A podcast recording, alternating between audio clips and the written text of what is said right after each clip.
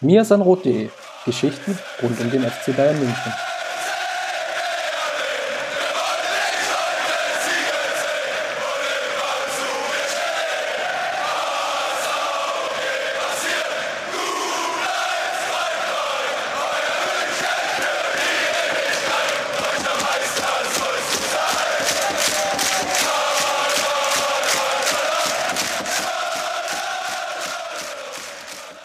Servus und herzlich willkommen zum Mir sind Rot Podcast, Folge 162. Mein Name ist Christopher Ramm. Und mein Name ist Justin Kraft und wir befinden uns am heutigen Mittwoch, wo wir aufnehmen, nur noch zwei Tage vor dem, ja, großartigen Topspiel im Champions League Viertelfinale zwischen dem FC Barcelona und dem FC Bayern München. Genau, das soll ja heute Thema sein, wie schon angekündigt, ähm, eine große Vorschau auf die Partie gegen Barca. Und ja, wir verschwenden kein Wort der großen Vorreden. Lass uns direkt reingehen.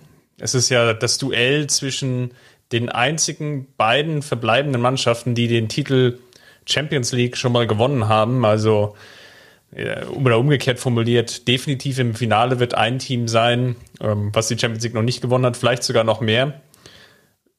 Was muss der FC Bayern tun, um die Partie gegen Barca zu bestreiten?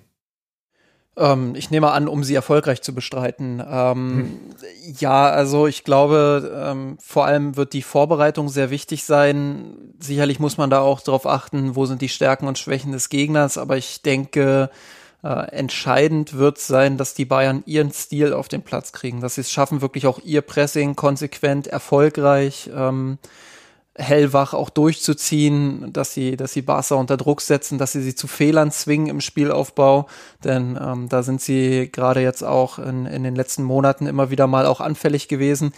Ähm, wenn die Bayern das schaffen, wenn sie ihr Pressing auf den Platz kriegen, dann haben sie gute Karten. Ich ähm, denke, dass das der Schlüssel dann auch zum Erfolg sein könnte. Dann lass uns vielleicht erstmal schauen, was Barcelona eigentlich so richtig auszeichnet. Ähm, in der spanischen Liga Jetzt Zweiter geworden, in 38 Spielen 82 Punkte geholt, 25 Siege, 7 Unentschieden, 6 Niederlagen. Wenn man noch mal einmal tiefer in die Analyse einsteigt, dann wird es, glaube ich, spannend und sich noch mal auf die aktuelle Top 4 Real als Meister. Hinspiel gegen 0-0 aus, Rückspiel haben sie mit 2 zu 0 verloren. Gegen Atletico haben sie das Hinspiel in Madrid gewonnen in der Liga. Das Rückspiel ging dann 2 zu 2 aus und war sicherlich auch einer der Gründe, warum Barca da nicht Meister geworden ist. Und der andere Grund war das Rückspiel gegen Sevilla. Das war eben auch nur ein 0 zu 0. Die sind ja Tabellenvierter geworden. Das Hinspiel sehr souverän gewonnen. Was jetzt auffällt, in der Rückrunde unter dem neuen Trainer ähm, Saitien ist es ihnen nicht gelungen, weder, also keines dieser Topspiele zu gewinnen. Und hier muss man, glaube ich, nochmal auch dann vielleicht nochmal wiederum eine Ebene wieder, wieder tiefer einsteigen.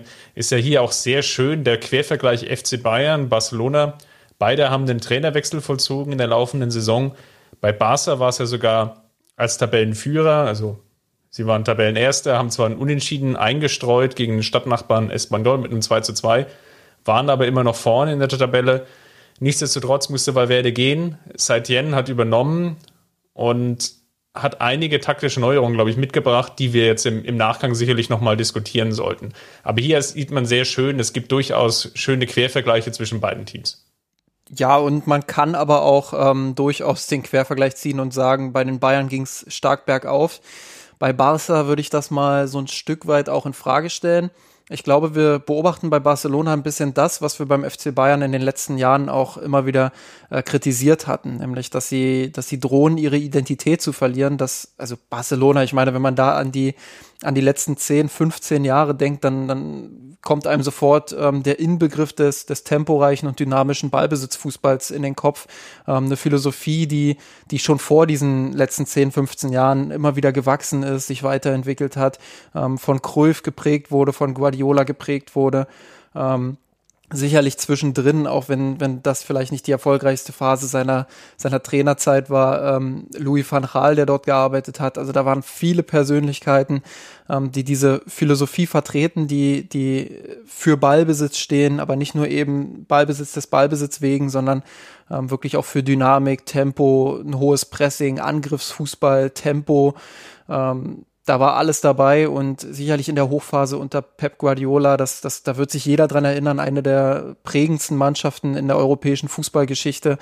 Ähm, das, das war schon einzigartig und in den letzten Jahren ähm, hat sich da so ein kleiner Verfall eingestellt, möchte ich mal sagen. Ähm, das hängt sicherlich einerseits auch mit der, mit der Transferpolitik zusammen, dass der ein oder andere Spieler verpflichtet wurde, der vielleicht nicht zu 100 Prozent zu dem passt, was Barcelona oder wofür Barcelona eigentlich steht. Das hängt auch mit den Trainerentscheidungen maßgeblich zusammen und ähm, gerade wenn man sich jetzt auch die Spiele gegen Neapel jüngst anschaut, ähm, in der Champions League im Achtelfinale, dann, dann hat sich schon einem der Eindruck aufgeworfen oder aufgedrängt, dass das nicht mehr viel mit dem Barcelona zu tun hat, ähm, was einst so gefeiert wurde. Und ähm, ich würde das negativ deshalb beurteilen, nicht weil, weil jetzt sich irgendwas verändert hat oder weil sich was entwickelt hat. Ich meine, das ist ja völlig normal, dass sich da auch Dinge ähm, verändern und entwickeln müssen, sondern eher, weil es sich zum Negativen entwickelt hat. Barcelona ist so ein bisschen im taktisch-strategischen Bereich zu einer grauen Maus geworden, meiner Meinung nach in Europa.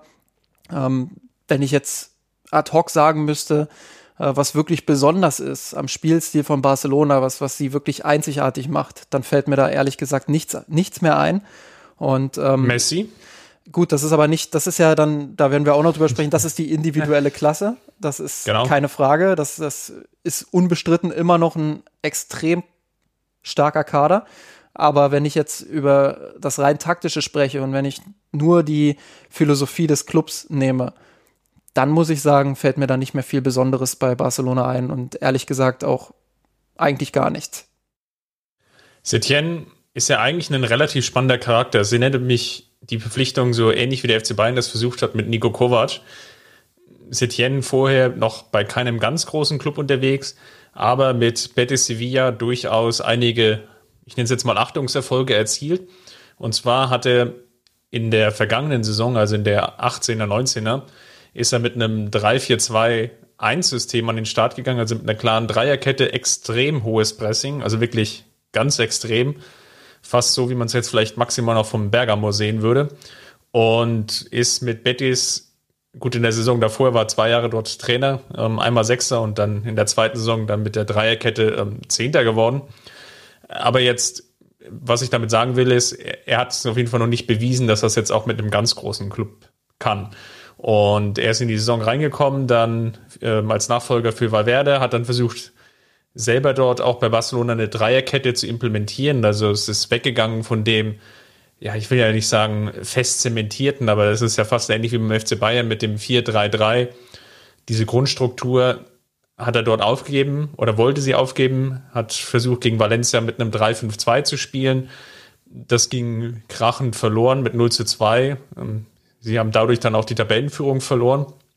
Und dann ging es dann ganz schnell wiederum zurück auf einem 4-3-3, einfach weil du, was du jetzt schon angesprochen hast, der Kader ist, ich will jetzt nicht sagen komplett überaltert, aber hat natürlich jetzt auch schon Spieler, die im höheren Semester unterwegs sind und da passt halt vielleicht auch so dieses ganz hohe extreme Pressing, wie wir es bei Betis Sevilla gesehen haben, eben nicht mehr ganz zu den Spielern. Also hier passt der Trainer, die Philosophie nicht zu dem Spielermaterial. Und das hat Saltien erkannt hat dann versucht umzustellen. Ähm, Barcelona, das werden wir vielleicht jetzt am Freitag auch sehen, presst sehr häufig in einem Art 4-4-2-System und übte aber auch nicht den allergrößten Druck aus. Ähm, nichtsdestotrotz versuchen sie noch hoch zu stehen. Sie arbeiten auch mit Pressingfallen. Sie versuchen auch ähm, schnell ins Gegenpressing zu kommen. Das sind alles Elemente, die sind jetzt stärker da. Die sind aber zum Teil einfach auch der taktischen Formation dann geschuldet oder eingekauft. Und das führt natürlich dann zu zu Folgeeffekten, dass sie in der Offensive doch relativ ausrechenbar sind. Ein Beispiel, sie haben häufig mit eingerückten Flügelstürmern gespielt, namentlich zum Beispiel den, den ja auch uns Bayern-Fans bekannten Arturo Vidal, der dann auf einmal als Rechtsaußen auflief und dann eingerückt ist. Und diese einrückende Position hilft dir natürlich, ähm, wenn du ins Gegenpressing kommen willst um dann schnelle Ballver oder Balleroberung zu erzielen, wenn zum Beispiel Messi im Dribbling den Ball verloren hat oder Dembele oder wer auch immer oder Griezmann. Aber Vidal ist natürlich jetzt niemand, der dir absolute Breite dann im Spiel gibt und der dir auf der Außenbahn natürlich vielleicht auch mal keine Eins oder eine Eins gegen Eins Situation gewinnt. Also das heißt, offensiv wurde das so ein bisschen eindimensional. Dafür hat versucht, defensiv stabiler zu stehen und das Pressing besser oder strukturierter zu organisieren Kurzum, wir werden auf jeden Fall in Barcelona sehen. Das ist meine Erwartungshaltung du hast es ja auch schon angesprochen mit dem Neapel-Spiel, was definitiv nicht fertig ist. Oder anders formuliert, wo die Ideen des Trainers vielleicht nicht 100% zu dem Spielermaterial passen. Ich glaube, du hast gerade einen entscheidenden Punkt auch gemacht. Ähm, ich denke, dass dieses, dieses teils abwartende Spiel, und das hat man gegen Neapel wirklich auch sehr deutlich gesehen, dass sie dann mitunter in einem, in einem stinknormalen Mittelfeldpressing 4-4-2 verteidigt haben, ähm, dass das einfach auch nicht zu Barcelona passt. Also äh, du hast zwar gesagt, und das ist auch richtig, dass vielleicht nicht die Spieler vorhanden sind, um äh, über 90 Minuten ein extrem hohes Pressing durchzuziehen, wie es beispielsweise die Bayern tun. Aber es ist vielleicht auch nicht das Richtige, in einer eher passiveren 4-4-2-Formation auf die Fehler des Gegners zu lauern, weil ich glaube, dass Barcelona immer noch zu viele Spieler hat, ähm, die ihre Stärken eben in Ballbesitz haben. Wenn ich da jetzt mal allein die zentrale Achse mit Ter Stegen, Gerard Piquet, ähm, Sergio Busquets auch, da kann man sicherlich auch noch den, den noch jungen De Jong dazu zählen und eben Lionel Messi äh, nehme, dann sind das alles Spieler, die ihre Stärken nicht gegen den Ball haben, sondern eben mit dem Ball. Und ähm, gut, bei Busquets muss man noch mal so ein bisschen, den muss man in Klammern setzen, der ist ein ziemliches Komplettpaket, ähm, der ist auch ähm, sehr aggressiv und gut gegen den Ball. Aber das sind eben Spieler, die definieren sich über den Ballbesitz, sie definieren sich über ihre technischen Fähigkeiten, über ihre strategischen Fähigkeiten. Ähm, und da habe ich das Gefühl, schafft es Setien nicht, äh, deren Qualitäten eben ja zum Vorschein zu bringen, die einfach auch scheinen zu lassen in einem System. Das heißt, ähm, den taktischen Grundrahmen zu bauen und diese Spieler dann eben äh, auch zu verstärken. Und das ist so ein bisschen das, und da hast du auch recht, das, das erinnert mich auch so ein bisschen an die Kovac-Zeit beim FC Bayern ähm, ohne jetzt wirklich eins zu eins sagen zu wollen, das ist äh, genau dasselbe jetzt. Ähm, aber diese Grundproblematik, diese Kernproblematik, das ist genau das, äh, was wir auch bei Nico Kovac damals ähm, immer wieder kritisiert haben. Und ich glaube, Setien ist da auf einem relativ ähnlichen Weg.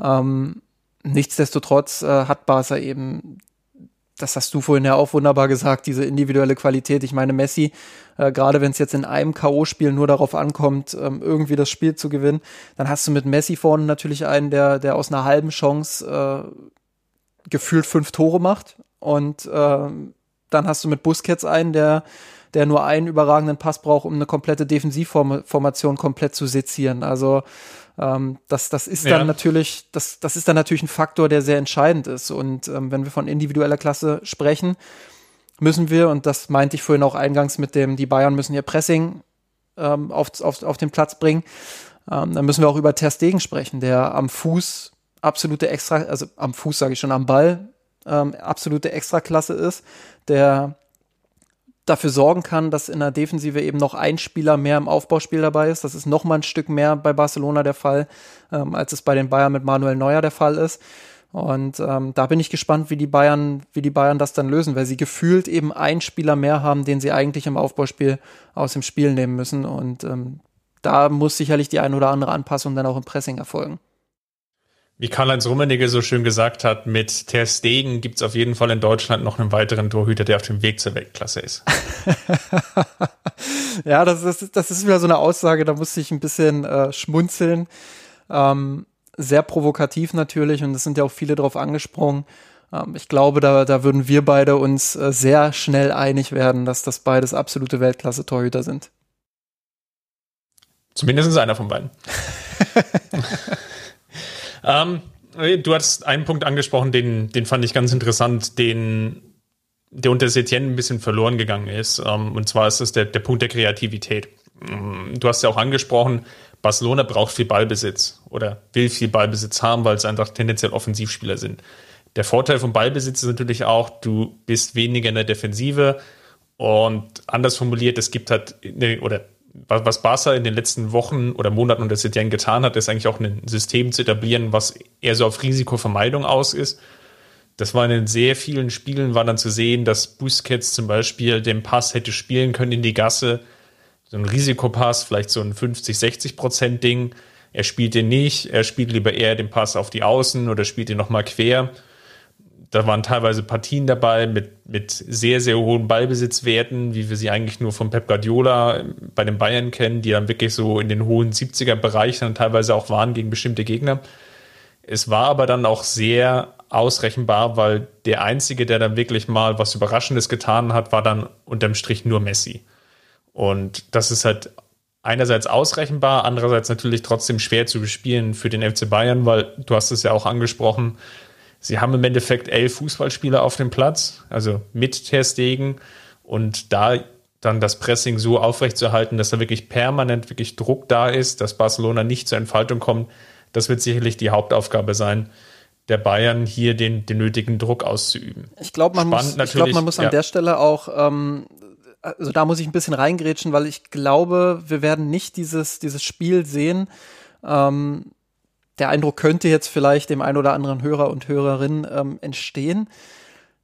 Wir werden nicht dieses Spiel sehen, dass Barcelona hauptsächlich den Ball haben wird und die Bayern werden versuchen, im Pressing den Ball zu erobern. Ich glaube, ähm, und das haben wir vorhin auch so ein bisschen versucht deutlich zu machen, Barcelona hat sich dahingehend auch, ich, ich sag's mal positiv, gewandelt. Ähm, um jetzt nicht äh, zu viel Kritik auch da Richtung Barcelona zu schießen, ähm, dass sie eben auch mal den, oder dass sie in vielen Phasen eben sehr abwartend spielen, dass sie dieses 4-4-2 haben gegen den Ball, sehr abwartend spielen, mitunter auch passiv wirken, wie gegen Neapel.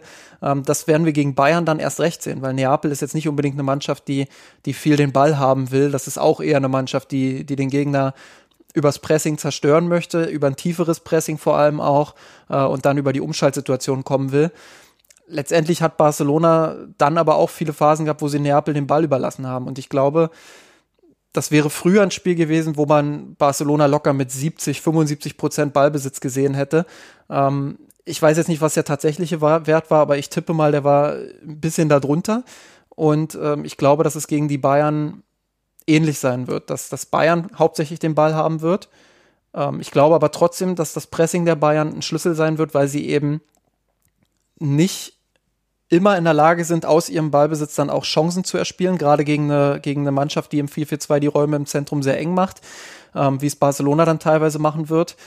Ähm, da wird der ein oder andere Ballverlust vielleicht auch dabei sein dann im Ballbesitz, aber dann muss eben das Gegenpressing greifen. Und dann müssen die Bayern da sein, dann müssen sie sofort zustellen, dann müssen sie Barcelona unter Druck setzen, ähm, die Spieler zu Fehlern zwingen und über die Umschaltsituation dann eben auch die Chancen ähm, sich herausspielen. Ich glaube, da sind sie wirklich extrem stark, dieses Überfallartige. Das ist so ein bisschen ähm, ja, Müller Wie wir es auch gegen, gegen Chelsea teilweise gesehen haben, vielleicht das 2-0 war das, das prägnanteste Beispiel.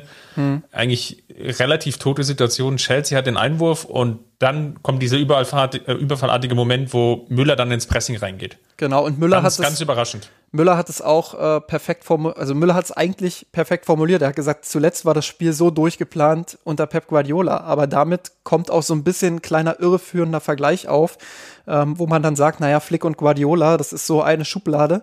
Aber das würde ich gar nicht mal so sehr behaupten. Ich glaube, die Bayern haben ganz, ganz viele Elemente auch aus dem Kloppschen Fußball mit drin, ähm, nämlich dieses Überfallartige einfach auch, dieses, dieses extreme aus dem Nichts eine Pressing-Situation zu kreieren, wo der Gegner so unter Druck ist, dass er zu Fehlern gezwungen wird. Und klar, Guardiola hat auch, äh, wird auch sehr viel über sein Pressing definiert, vielleicht sogar ein bisschen zu wenig, weil da immer Ballbesitz so der erste, ähm, der erste Punkt ist, der einem einfällt. Aber das macht die Top-Mannschaften eben aus, dass sie da im Pressing wirklich in der Lage sind, jede Mannschaft unter Druck zu setzen. Und ich glaube, Barcelona hat nicht die Struktur, um dem Stand zu halten, aber sie haben vielleicht die Einzelspieler, um dem Stand zu halten. Und das macht die Partie für mich so interessant, wenn sie es schaffen, über Busquets, über äh, Piquet, wie gesagt, auch so ein bisschen über Ter Stegen, ähm, sich da zu befreien und die Bälle nach vorne zu bekommen und das hohe Pressing der Bayern zu überspielen, dann wird es natürlich schnell gefährlich. Und dann hast du da vorne mit Messi äh, einen Spieler, der zumindest Gerüchten nach einigermaßen gut Fußball spielen kann. Äh, und dann, dann wird es wirklich gefährlich für die Bayern. Aber ich glaube, wenn sie es schaffen, ihr Pressing größtenteils auf den Platz zu bringen und Barca da auch wirklich bei den Schwachstellen zu packen, bei den strukturellen Schwachstellen zu packen, die Bälle zu erobern und dann die Umschaltmomente zu erzwingen, ähm, dann sind sie gut. Aber um nochmal den, den, den, den Bogen jetzt zu meinem, zu meinem Grund zu, zu schwingen, den ich äh, hatte, um dich zu unterbrechen. Ich glaube halt nicht, dass wir, dass wir extrem viel Ballbesitz bei Barcelona sehen werden, sondern ähm, dass der Ballbesitzwert vielleicht ein bisschen ausgeglichener sein wird, eher noch zu Vorteilen des FC Bayern und das Barcelona. Ähm, das hat übrigens auch die spanische Sport jetzt so ein bisschen geleakt. Ob es dann wirklich so ist, wird man sehen. Das wäre der Punkt gewesen, den ich jetzt hätte gerne mit dir besprechen wollen. Ja? Genau, dass sie, dass sie äh, mit vier zentralen Mittelfeldspielern im Mittelfeld auflaufen wollen. Ähm, also ein sehr, sehr äh, ich würde sagen, gegen den Ball fokussiertes Mittelfeld. Ähm, mit Vidal, mit, ich glaube, De Jong, Busquets und jetzt musst du mir helfen, wer war der Sergio vierte? Roberto. Genau so ist es. Ähm, das wäre natürlich ein sehr robustes Mittelfeld und das würde meine These auch noch mal so ein bisschen unterstreichen, ähm, dass, dass Barcelona ja vor allem versuchen wird, die Räume eng zu machen und dann eben über Umschaltsituationen die Bayern ähm, zu überrumpeln. Ja, ich kann mir das durchaus vorstellen, dass sie das auf ein 4-4-2 oder dass es darauf hinausläuft. Vielleicht äh, sieht es auch eher so aus, dass sie, dass es wieder so ein verkapptes 4-4-2 ist, ja, wie vorhin schon angesprochen. Vielleicht von der Grundformation her ein 4-3-3, aber einer der Flügelstürmer, ähm, womöglich Griezmann, bleibt dann draußen oder wird dann draußen bleiben und wird geopfert für einen weiteren zentralen Mittelfeldspieler. Das ist dann eher Vidal oder Roberto an der Stelle und der rückt dann wiederum mit ein und dann wird es halt eher zu einem 4-4-2-System als wirklich ein reines 4-3-3. Was natürlich dann dazu führen dürfte, dass Barcelona vielleicht nicht ganz so viel Ballbesitz hat. Oder das wäre so die relativ spannende Frage. Aber auch aus Sicht des FC Bayern natürlich mit dem Wissen vielleicht, dass Barcelona gar nicht so viel Ballbesitz haben will, wäre es dann überhaupt sinnvoll, wirklich auch so ein hohes Pressing zu spielen, wie wir es ja teilweise im FC Bayern gesehen haben? Oder wäre es vielleicht nicht sogar eher spannender, die Münchner mit einer Art Mittelfeldpressing zu sehen, dann wirklich gezielt, vielleicht auch auf die Schwachstellen dann drauf zu gehen, vielleicht auf einen Vidal und vielleicht Messi auch so gut zuzustellen, dass halt Barcelona dann gar nicht so richtig weiß, was sie mit dem Ball anfangen sollen?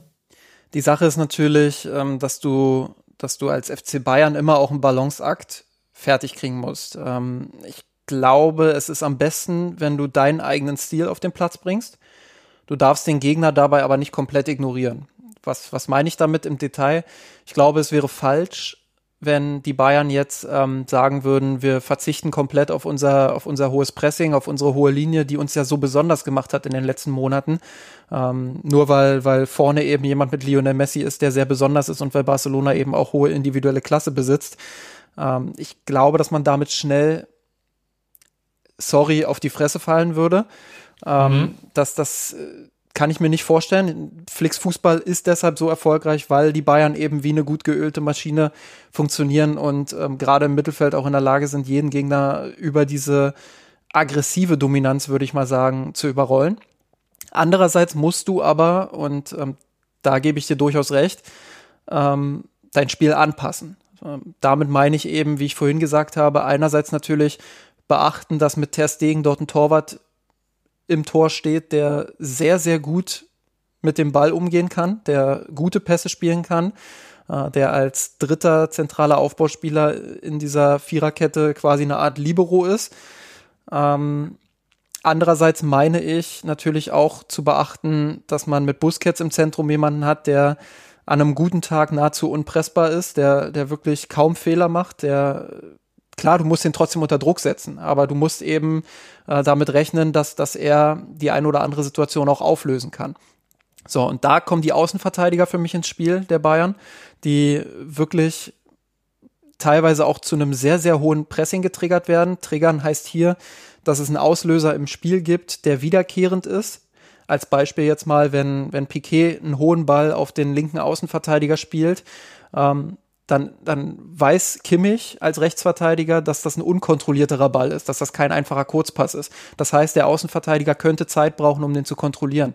Und dann wird sein Pressing quasi getriggert, indem er hoch anläuft. So. Damit läuft er natürlich auch die Rechtsverteidigerposition leer der Bayern und öffnet diesen Raum für mögliche Konter, wenn Barcelona sich da durchkombiniert. Ich glaube, das sind so kleine Situationen, die werden darüber entscheiden, ähm, ob die Bayern am Ende erfolgreich sind. Erstens schaffen sie es dann, die Bälle auch zu erobern. Und zweitens, wenn nicht, werden diese Räume dann schnell genug wieder zugelaufen, die Kimmich beispielsweise da öffnet?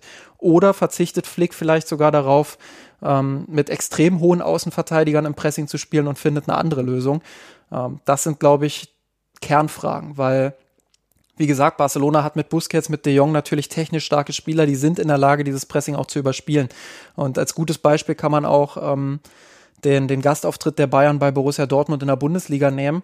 Ähm, der kam mir auch gerade in den Sinn, als du so beschrieben hast, ja. Da hat, da hat Kimmich nämlich nach dem Spiel ein sehr interessantes Interview gegeben, in dem er gesagt hat, ja, wir haben uns von den Dortmundern ein bisschen mehr lange Bälle erwartet, aber die haben es dann doch das ein oder andere Mal äh, sehr clever und sehr gut spielerisch aufgelöst. Und dann kriegen die Bayern das ein oder andere Mal Probleme. Und deshalb glaube ich, dass Barcelona mit diesem, mit diesen spielstarken Einzelspielern, auch wenn sie vielleicht nicht die, die Grundstruktur haben wie in alten Tagen, dass die der Prüfstein sein werden für das, für das Flicksche Pressing. Es wird spannend zu sehen sein, definitiv, wie Flick die Partie angeht. Wir haben, du hast jetzt Dortmund schon angesprochen. Man kann sicherlich auch das Pokalfinale gegen Leverkusen dazu nehmen wo die Mannschaft im Endeffekt so eingestellt war, wie in fast jedem anderen Spiel auch. Klar, jetzt auf Detailebene sicherlich gab es irgendwie einzige oder einzelne Unterschiede, aber von vornherein war eigentlich klar, dass der FC Bayern möglichst aggressiv rausgehen sollte, vor allem die ersten 15, 20 Minuten ja fast so ähnlich wie im, im Klopp-Stil, sehr aggressiv, sehr hochpresst. Das werden sicherlich Elemente sein, so wie ich jetzt Flick bisher gesehen habe bei den FC Bayern, was wir jetzt auch wieder sehen werden. Und da ist für mich, glaube ich, auch der Hebel dann für das Spiel. Sollte es den München gelingen, zum Beispiel in den ersten 15 Minuten halt wirklich früh in Führung zu gehen, vielleicht auch eben mit der ersten Torchance, das wird sicherlich sehr wichtig sein, möglichst eine Effizienz da an den Tag zu legen, gerade auch in diesen Partien, die halt nur 90 Minuten gehen, dass du so effizient bist, dass du halt die erste Chance gleich verwertest. Eigentlich fast so ähm, wie jetzt bei der Partie auch gegen Chelsea. Ja, es waren zwei oder drei Halbchancen, Chancen und daraus sind zwei Tore entstanden. Das ist im Endeffekt das, was wir sehen müssen, weil dann kann die Mannschaft eben auch, glaube ich, sich die Kräfte besser einteilen. Was wir auch gesehen haben in den vergangenen Wochen und Monaten, war immer wieder, dass es irgendwann diesen Punkt gab, wo die Spieler dann die Auszeit brauchten, wo sie dann das Pressing zurückgenommen haben, auch vielleicht zu Beginn der zweiten Halbzeit häufiger mal Kontrollverluste da waren und das ist dann mit einer Führung natürlich im Rücken wesentlich leichter als dann mit einem Rückstand. Das werden sicherlich auch wesentliche Elemente sein für den FC Bayern, wie er in diese Partie gehen wird. Genau, und ähm, du hast es vorhin auch so ein bisschen, so ein bisschen angerissen bereits. Ähm, ich glaube, du hast heute auch bei Slack die entsprechende Statistik, in unserem Misan Rot Slack die entsprechende Statistik dazu gepostet. Ähm, Barcelona ist halt eine Mannschaft, die offensiv nicht mehr ganz so durchschlagskräftig ist wie früher. Die, die, haben, die haben teilweise viel den Ball, lassen viel den Ball laufen, aber haben dabei nicht so die Raumgewinne. Aber sie sind eben trotzdem in der Lage, innerhalb kürzester Zeit dann innerhalb von einer Minute oder innerhalb von einer halben Minute ähm, plötzlich den, den Motor wirklich auf den höchsten Gang zu bringen und ähm, den Gegner dann plötzlich zu überrollen. Und jetzt komme ich auf die Statistik auch zu sprechen, die du gesagt hast, die du geschickt hast. Ich glaube, es sind 13 Torschüsse, die sie im Schnitt haben, ungefähr in der Champions League. 12,1 hat Barcelona, ja. 12,1 sogar, also noch weniger. Und die Bayern sind bei weit über 20. Aber 23 Schüsse pro Spiel im Durchschnitt. Aber, und ähm, ich glaube, die 13 habe ich aus, aus der La Liga-Statistik, da hat Barcelona ähnlich wenig Torschüsse pro Spiel, aber sie haben in La Liga eben über 80 Tore geschossen. Und ich, ich weiß jetzt gerade nicht, wie es in der Champions League da genau aussieht mit den Toren. Ähm, vielleicht kannst du das jetzt parallel nochmal raussuchen. Aber 13 brauche ich gar nicht raussuchen. Siehst du, du bist vorbereitet. Das, deswegen, deswegen podcast ich auch immer mit dir. Ähm, nein, also die schießen trotzdem verhältnismäßig relativ viele Tore. Und ähm, klar, die Bayern schießen auch viele Tore, aber das zeigt einfach nochmal, gibt Barcelona eine halbe Chance oder eine Chance, ähm, dann brennt's hinten. Dann wird's wirklich schwierig, ähm, das auch zu verteidigen. Und das macht vielleicht auch das Duell ähm, am, am Freitagabend so, so interessant, zumindest für mich. Ähm, einerseits natürlich die Bayern, die taktisch gut eingestellt werden, sein werden, ähm, die auch über individuelle Klasse verfügen. Ich meine, ähm, Lewandowski spielt eine überragende Saison. Ähm, auch der natürlich mit individueller Klasse, ähnlich wie Messi in der Lage, äh, aus wenig viel zu machen, ähm, aber eben auch die, die individuelle Klasse anderer Spieler bei Bayern.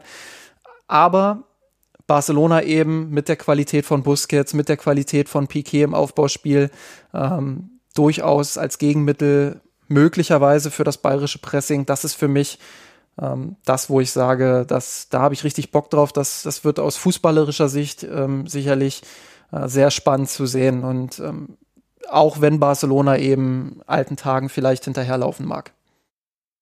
Lass uns vielleicht noch mal auf zwei, drei Nebenaspekte eingehen. Ich habe jetzt schon mal den Wetterbericht rausgesucht, weil im Sommer ist es ja in Lissabon doch teilweise relativ warm. Ja, hatte mich einfach interessiert, weil was ja spannend ist, ist ja, glaube ich, 21 Uhr Anschlusszeit deutsche, deutsche Zeit, also mitteleuropäische Zeit. Bedeutet in Lissabon natürlich schon ähm, 20 Uhr, das heißt, es kann noch durchaus wärmer werden. Es wird aber wohl nur so 26, 27 Grad haben, also sprich, wir dürften dann oder angenehme, milde Temperaturen haben im späten Abendbereich. Also das sollte sicherlich kein Problem sein. Da müsste ich Nico Kovac noch mal fragen, was, was der dazu sagt, weil ähm, der kennt sich damit besser aus, bei welchem Wetter man wirklich guten Fußball spielen kann.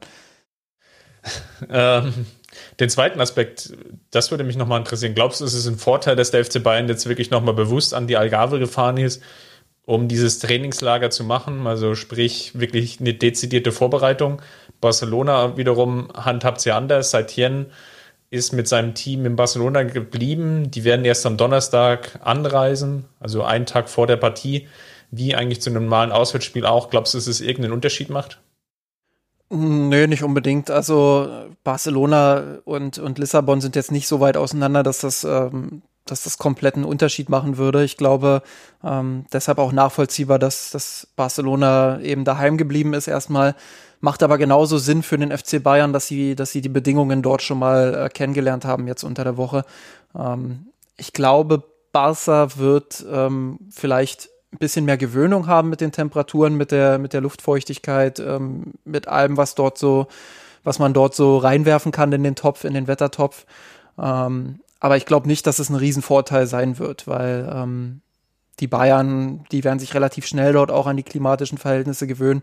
Und es ist jetzt nicht so, dass sie irgendwo auf einem Berg unter Höhendruck spielen müssen und Barcelona das schon seit fünf Jahren macht, ähm, sondern ähm, das sind wirklich, glaube ich, schon Unterschiede, aber nicht so krasse Unterschiede, dass das den, den Spielverlauf irgendwie extrem beeinflussen wird. Zumindest denke ich das nicht.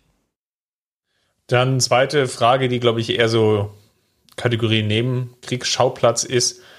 Setien wir haben es ja jetzt ja angesprochen, relativ schwierige Phase gehabt, ähm, in der Nach-Corona-Pause die Tabellenführung verloren, wird die Saison oder kann die Saison eventuell ohne Titel beenden. Es ranken sich immer wieder Gerüchte um seine Ablösung. Eigentlich ja wiederum ganz ähnlich, wie wir anfangs schon besprochen haben, ähnlich zu Nico Kovac, der ja auch immer wieder so kurz vor seiner Ablösung stand. Glaubst du, dass das irgendeinen Einfluss haben wird? Also, dass Setien eigentlich eher versucht, ja, die Partie vielleicht möglichst konservativ anzugehen, obwohl das vielleicht gar nicht zu seinem Naturell entspricht? Ähm, ja, er wird die Partie relativ konservativ angehen, davon bin ich überzeugt. Ähm, weiß aber nicht, ob das jetzt unbedingt damit zusammenhängt, dass er, dass er ähm, vielleicht vor einer Entlassung oder irgendwas steht oder dass er, dass er Angst hat, entlassen zu werden.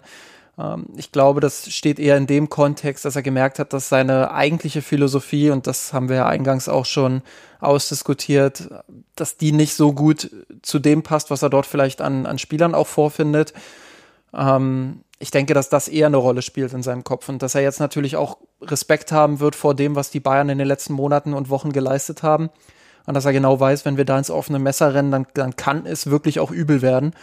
Und deshalb kann ich mir gut vorstellen, ähm, dass er sagt, ja, wir, wir nehmen hier eine kon konservativere Spielweise. Ob das jetzt wirklich der richtige Weg ist, ist schwer zu beurteilen. Ähm, ich halte die Bayern für das ausgewogenere und taktisch bessere Team. Ähm, deshalb, ja, glaube ich, wird Setien auf, auf eine konservativere Spielweise setzen. Und äh, ich glaube, wir haben auch im Laufe der Saison gesehen, er hat das, er hat das ja schon mal ausgepackt mit diesen vier zentralen Mittelfeldspielern, äh, beispielsweise bei der 0 zu 2 Niederlage auch gegen Real Madrid, ähm, dass das auch nach hinten losgehen kann. Aber es kann natürlich auch genauso gut funktionieren und äh, Barcelona macht die Räume wirklich eng und schafft es, das bayerische Pressing dann auch auszuhebeln und, und gewinnt vielleicht. Ich, ich denke, das ist ein Faktor auch, dass es eben nur ein Spiel ist. Und ähm, Die Bayern hätten vielleicht eher einen Vorteil, wenn es jetzt zwei Spiele gegen Barcelona wären, weil sie eben eventuell das bessere Team sind und sich in zwei Spielen eben eher das bessere Team durchsetzt als das Team, das vielleicht ähm, über die individuelle Klasse das eine Spiel dann, dann eventuell etwas glücklicher gewinnt.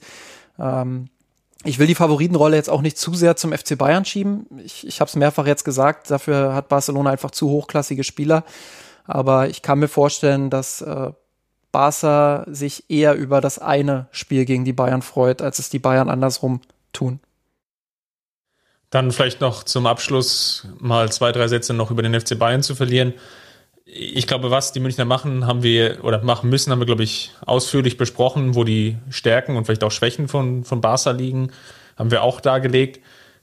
Aufstellungstechnisch bei den Münchnern werden wir wahrscheinlich wenig Überraschungen sehen. Flick wird die Elf bringen, die wir ohnehin bisher jetzt als, als Stammformation sehen. Ich glaube, die einzige Frage wird sein, Coman oder Peresic. Ich tendiere aktuell zu Coman. Oder hast du das Gefühl, dass wir hier vielleicht sogar noch ganz wilde Überraschungen sehen, dass vielleicht sogar Coutinho den Startelf-Einsatz bekommt? Nee, ich denke nicht. Also ich denke, Coman wird jetzt, der hat ja auch wieder mittrainiert, der wird in die, in die Startelf rutschen, auch wenn Perisic jetzt nicht so überzeugend war gegen Chelsea ähm, und auch gegen Marseille schon nicht so, nicht so überzeugt hat. Klar, er hat das, er hat das Tor da gemacht gegen, gegen Chelsea, aber sonst fand ich jetzt nicht, dass das wirklich ein überragender Auftritt war. Ähm, ich glaube schon, dass Flick da eher aufs Tempo auch setzt.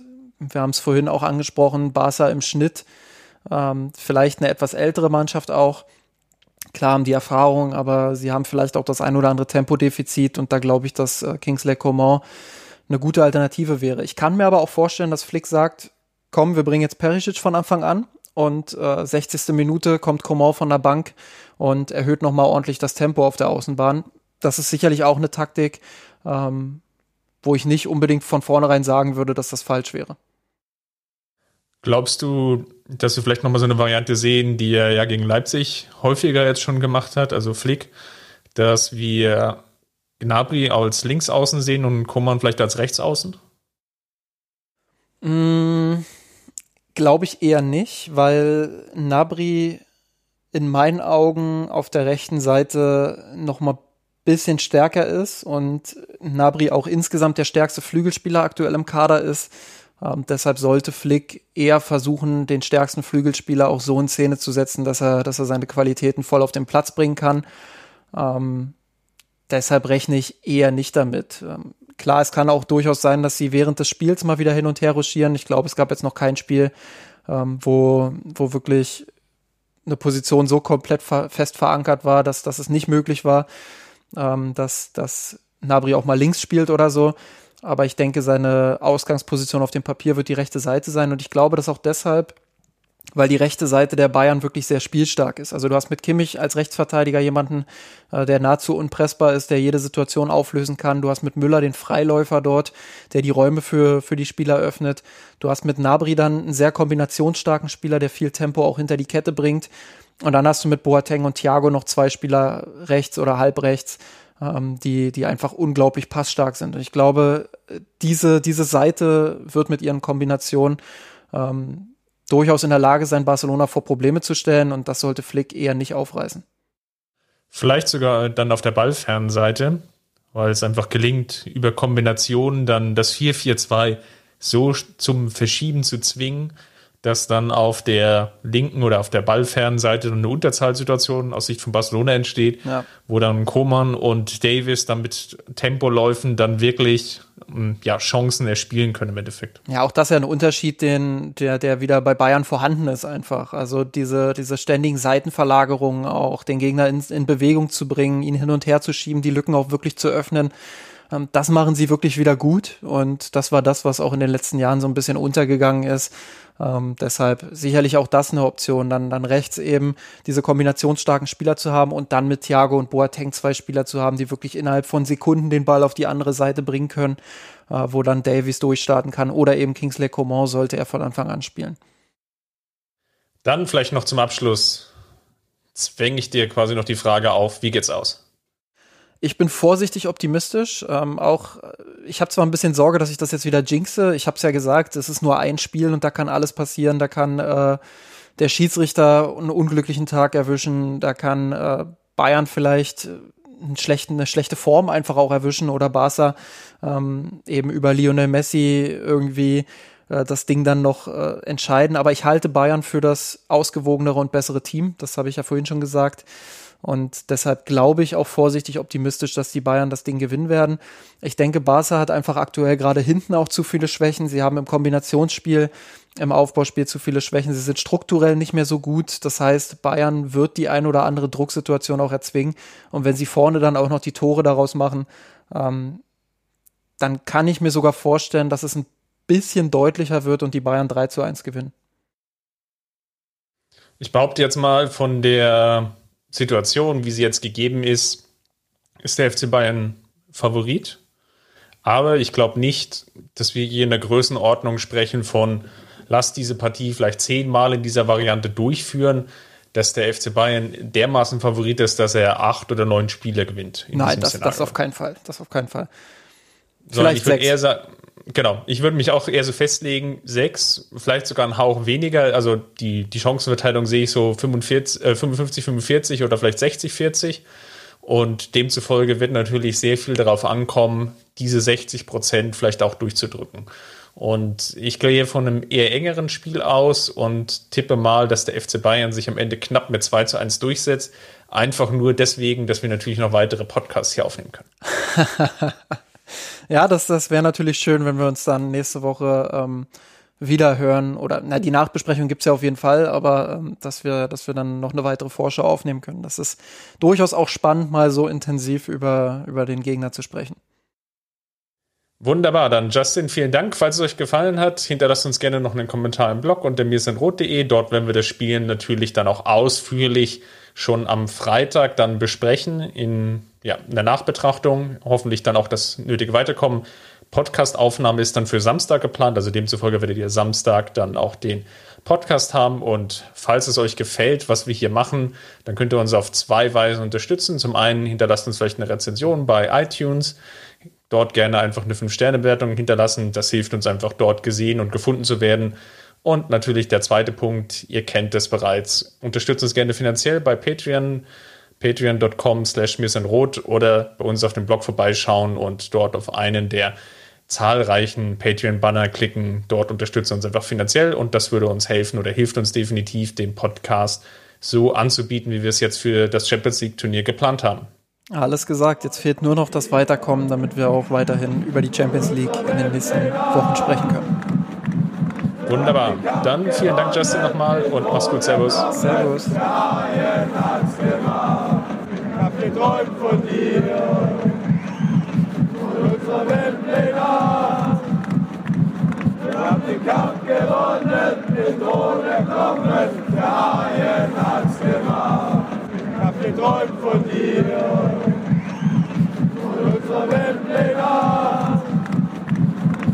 den Kampf gewonnen, den Thron erkommen.